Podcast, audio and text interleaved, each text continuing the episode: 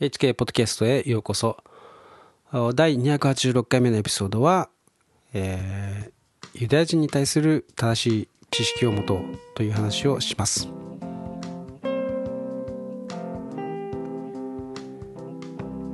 今友達にですね本を貸してもらって、えー、読んでいる本があるんですけれども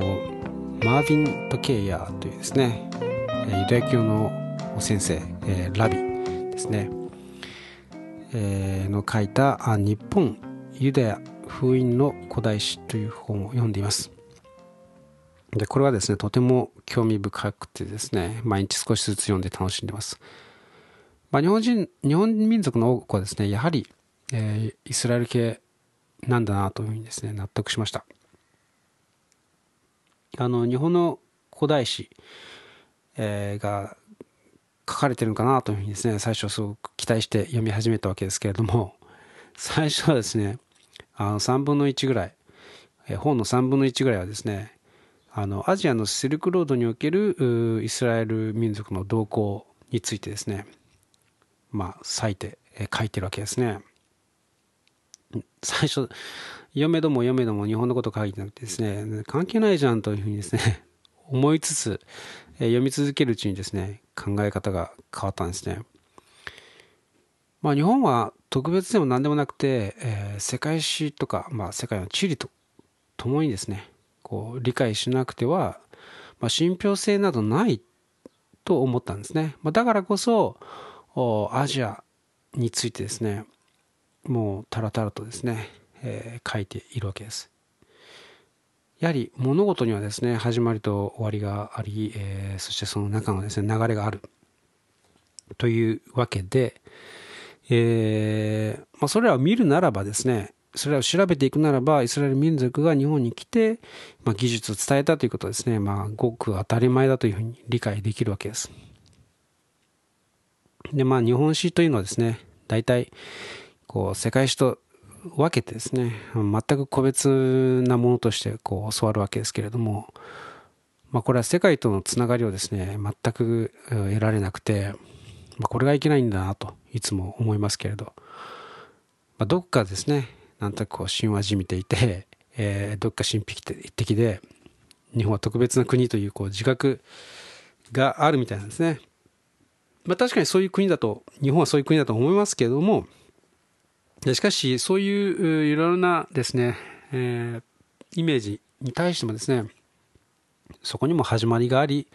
えー、まあ、理由があるということなんですね。で、聖書に出てくるイスラエル民族というのは、まあ、12部族あってですね、途中で2つの国に分裂したわけですけれども、北イスラエルが10部族と南ユダ王国が2部族 ,2 部族ですね。で、北の十部族はですね、えアッシリア帝国によって滅ぼされて補修され、そこから離散してしまったんですね。で、まあそれをよく失われた十部族というふうに言いますけれども、えー、南の二部族はですね、えー、バビロン帝国によって、えー、補修されて、その70年後にまたあイスラエルを再建してですね、まあユダユダですね。えー、その後、まあ、イエス様の時代まで、えー、あったんですけれどもそのイエス様の後まあ、紀元紀元70年ですね、えーまあ、ローマによって滅ぼされてしまったわけです。で世界中に、え、離散してそして、まあ、ユダヤ人と呼ばれる人たち、まあ、つまりそのユダヤ王国のですね末裔の人たちがあまあ、えー、1948年にイスラエル共和国を再建したと、まあ、そういうふうに言われてるわけですけれども、まあ、この厳密にですねいわゆるユダヤ人と呼ばれるのはその南の二部族であってそして、まあ、イスラエル民族の十二部族全体を指すことではないんですけれども、まあ、ただですね多くの場合えー、それらを混同してですね、えー、イスラエル民族全、えー、12部全12部族を指してユダヤ人というふうに言ったりもするのでまあ厳密には違うんですけどね、あのまあ、今日はですねそれ、まあ、僕もそのその辺りをあの厳密に区別つけずにユダヤ人と呼ぶことにします。で、まあ、多くの人はですねあのアシュケナージユダヤ人というのは本物じゃないんだろうっていうふうに、えー、言ったりするわけですけれどもそのアシュケナージユダヤ人というのはカザール帝国というですね、えー、ユダヤ教に改改心した回収した人たちを指すわけですけれどもその人たちはえ偽物だと、まあ、偽物だと偽物なんですけれどただそれその人たちがイコールアシュケナジユダヤ人ということでもなさそうなんですね。あのアシュケナジユダヤ人と呼ばれる人たちの DNA を見るとやはり DNA 的にもユダヤ人であると。いうことが証明されているそうです。ま、なので、あの、いわゆるその、なんていうんですかね、その、カザール帝国で回収した人たち、が、まあ、えー、どうなのかっていう点に関してはですね、まあ、はっきり分かんないですね。えー、血が混ざっている人たちもいたというわけですね。で、そうでない人たちもいると思うんですね。まあ、まあ僕はあの個人的にですねユダヤ人というこの概念自体が、まあ、あの大きな問題があると思っています。あのユダヤ人と呼ばれる人たちっていうのはですね2つあって、まあ、1つは血統によるユダヤ人でもう1つはあユダヤ教に改宗したユダヤ人ですね。でまあ、ユダヤ人といってもですね、ユダヤ教に改宗、改心すればですね、えー、ユダヤ人になるユダヤ人の仲間入りできるということはですね、旧約聖書に書かれてるんですね。まあ、実はあの出エジプトの時に、えー、多くの外国人もですね、混ざって、俺たちも連れてってくれというふうにですね、えー、一緒に、えー、奴隷から解放されて出ていったというふうにですね、あのそういう部分が書かれています。で、まあ、神様の教えを守ってですね、正しく生きていくならば、えー、仲間に入れてあげるということですね。まあ、彼らも帰化したわけです。で、まあ、その文脈で言うとですね、まあ、ハザールとかカザールと呼ばれている、えー、その帝国がですね、まあ、のユダヤ教に改宗したことで、えー、ユダヤ人を名乗るということは、まあ、一応ありなわけですね。で、ただですね、その子孫たちがユダヤ教を守ったかどうかというのはわからないですね。まあ、というかあ、ほとんどの場合堕落することが多いと思うんですね。で実際に旧約聖書を見てみるとそのユダヤ民、えー、イスラエル民族ですらあ堕落に次ぐ堕落という、えー、記録がなされているのでまあそうそうだろうと思うんですねでまあユダヤ人といってもですねこのユダヤ教の戒律を真面目に守る人でなければですねその特徴とは一体何でしょうかたとえ、たとえですね、ユダヤの血統であったとしてもですね、悪魔を支持するようなものが、えー、ユダヤ人を名乗ることにですね、何の意味があるんでしょうか。選ばれし民というのならばですね、それが善によって、えー、表されるものではなかったら、何の選びとなるんでしょうか？ということなんですね。で、まあ、現在ですね、こう陰謀論界隈だと、ユダヤ人こそ悪だというようなですね、考え方があるわけですけれども、まあ、それもわかるんですけどね、あの、いわゆる金融マフィアとかですね、えー、戦争屋と呼ばれる者たちが、えー、ユダヤ人なわけですから、えー、そして、まあ、悪魔崇拝者たちですから、それも確かに正しいわけです。ただですね、一方で、えー、大多数のユダヤ人というのはユダヤ教の戒律を守って生きる人たちなわけで、まあ、それこそがですねユダヤ人を特徴づけるものでなくてはならないわけです。まあ、残念ながらですね、えー、陰謀論会話の人たちが、まあ、その大多数のですね善良なユダヤ人を見ることがなくてそのマフィアのイメージだけしか持っていないというのは、えー、間違ってるわけですね。まあ僕はあの黙示録の3章の9節に書かれている、えー、ユダヤ人と自称しながら悪魔の回収に属するものという言葉がですね、一番よく表しているなと思います。えー、英語だとですね、もっと明白な感じがするんですけれど、えー、悪魔のシナゴーグというふうに書かれてるんですね。えシナゴーグっていうのを、まあ、回収と訳すわけですけれども、えー、まあ、知らない人だとですね、その回収という言葉はですね、ただの人の集まりというふうに勘違いしてしまいます。いや、しかし、シナゴグなんですね。えー、シナゴグというのは、えー、ユダヤ教のですね、集会所なわけですよ。ということは、あキリスト教でいう教会堂みたいなものなんですね。え、つまり、悪魔のシナゴグというのは、悪魔教会、悪魔教会堂 であるというですね、まあ、文脈から理解しなければならないわけです。まあ、それが正解なわけです。えー、ですので、英語の方がですね、はっきりとわかるわけですね。そしてさらに、えー、彼らはユダヤ人と言っているが、実はそうではないと書かれているんですね。えー、彼らはライアーだと、嘘つきだと書かれています。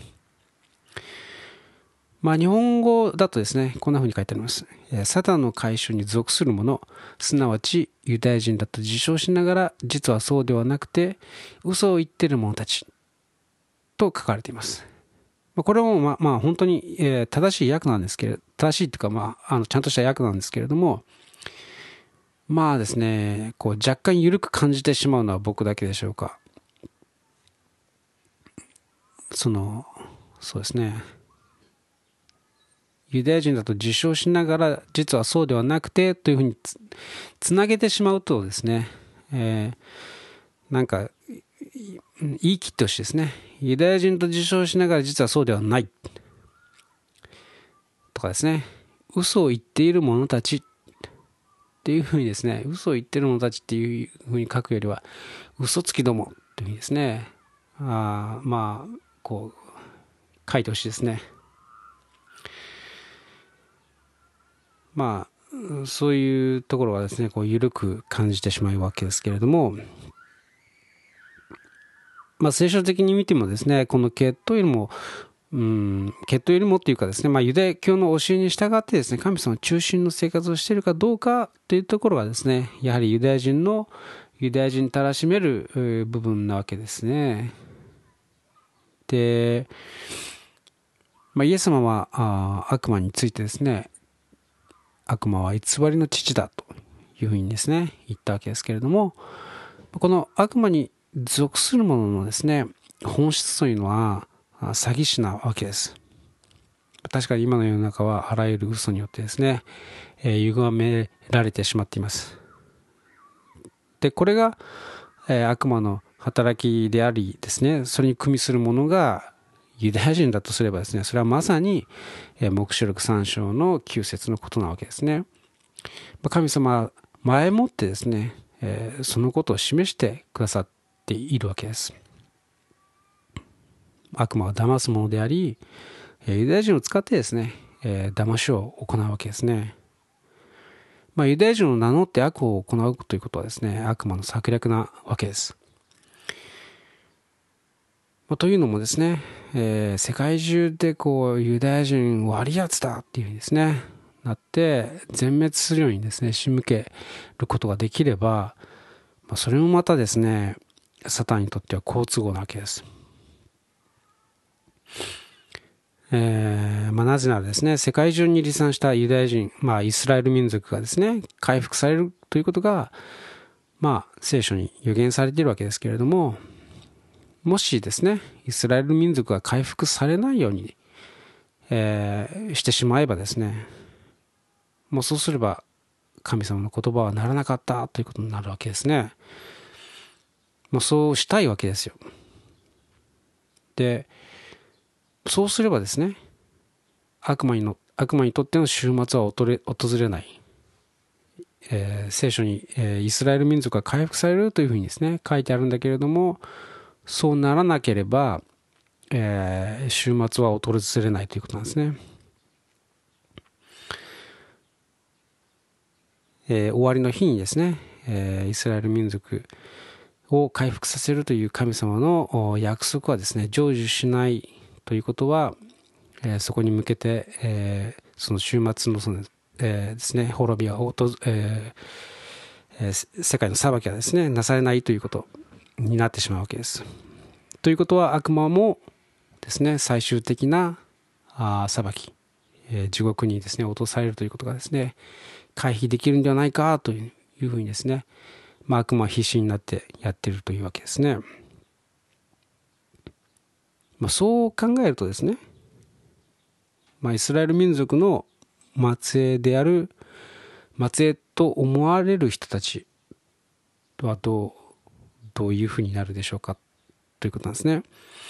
まあ、まあ、日本人がイスラエルの末裔だとしたらというふうに考えるとですねまあ、なぜ日本がここまで迫害されるか、まあ、原爆を落とされたりとかですねいろいろありますね、えーまあ、食品添加物世界一ですね。こう許可されていて。あと世界一ワクチンを打たされてですね。もう人口どんどん減少している人口を削減させられている。というところを見るとですね。あとどんどんえー、移民を受け入れろとか言ってですね、えー、これを見ると本当にこの日本民族をですね滅ぼそうとしている、え、動きがはっきりとわかるわけです実は、え、我々は聖書の民であって、え、昔の日本人の多くはですねいわゆる西洋のキリスト教ではなくてですねアジア系で伝わった聖書の神様を信じていたという可能性がですねえ、実は高いんですね。で、西洋のキリスト教っていうのは、ユダヤ、ユダヤ的なもの、ユダヤ人を排除した、えー、切り離していったという、ものなんですけれども、まあ、それゆえにですね、えー、旧約聖書的なものがですね、希薄というか、東洋の場合は、ああアジアの場合ですね、えー、ユダユダヤ人そのものが伝えていったというところでですね旧約聖書的な風習が色濃く残っているわけです。でそれが日本の文化にもですね、えー、たくさん残っているわけですね。でまあ日本の場合、えー、いつしかですねそれがどんどんこう、まあ、堕落してですね、えー、今日に至るわけですけれどもまあ本当に今ではですね本当に偶像崇拝、えー、に染まってしまって、まあ、残念な状態になっているわけですけれどもしかし聖書は神様が終わりの日にですね、えー、彼らを立ち返らせると、まあ、教えているわけですね。でその希望を持っているわけですけれどもまあそうなる前にですねイエス様を信じるのがベストというのが、えーまあ、僕の考えです。その終わりの時っていうのはですね本当にもう大観覧のとんでもない時なわけですね。本当に、えー、まあ生きるか死ぬか本当にサバイバルの状態でずっといるわけで、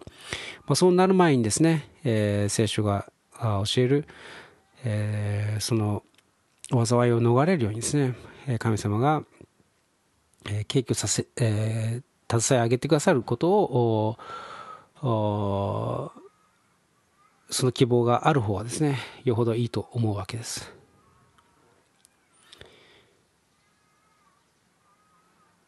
まあということでですねそのユダヤ人に対する知識という、えー、偽物のユダヤ人ですね自称ユダヤ人というか、まあ、その悪魔の回収に、まあ、悪魔のシナゴーグにですね 悪魔教会に属するものではなくて、まあ、普通のユダヤ人とですね、まあ、ユダヤ教を信じているユダヤ人とですね、えー、ちゃんと区別して、えーえー、おきましょうということなんですね。トランプ大統領を見るとですねあのイスラエルのユダヤ人を保護していますね。で悪魔教会に属する自称ユダヤ人そうではない普通のユダヤ人というのをですね混同してですねこう混同して彼らを憎ませるということが悪魔の策略なわけですから、え、それを見抜かないといけないですね。えー、騙されないように、えしましょう。で、聖書は繰り返し繰り返しですね、えー、この大いなる欺きが行われるというふうにですね、えー、書かれています。まあ、まあ、今まさにそういう時だと思うんですけれども、しかしですね、もうこれからもっともっと、えー、とんでもない欺きが出てくるんですね。そして残念ながら多くの人がそれに騙されてしまう。えー、まあ、最後の欺きは、えー、UFO と宇宙人だと、まあ、僕は見てるんですけれども、まあ、巷でそうやって言われてます。で、その準備は進められているわけですけれども、えー、本当にですね、このユダヤ人のことを一つ、えー、考え方を変えるだけでですね、えー、世の中の見方が変わってくると思いますので、えー、ぜひぜひ、えー、正しくですね、えー、ユダヤ人、えー、愛すべきユダヤ人、まあ、また 我々もですね、我々もその末裔だということを知っていただいてですね、そして、その悪魔に、悪魔、悪魔教会に属するユダヤ人が今、我々に対して、えー、悪を図っているんだということをぜひ覚えてください。はい。えー、いかがでしたでしょうか、えー、今日も最後に、えー、お祈りして終わりたいと思います。愛する天のと様、え今日はあユダヤ人に対する、え知識をシェアしました。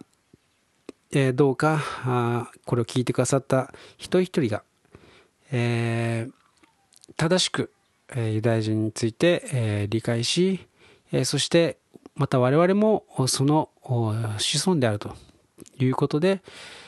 え聖書の教えを聖書の教えに聞き従って生きることができますようにどうかお導きください。感謝してイエス様の名前によってお祈りします。アーメン。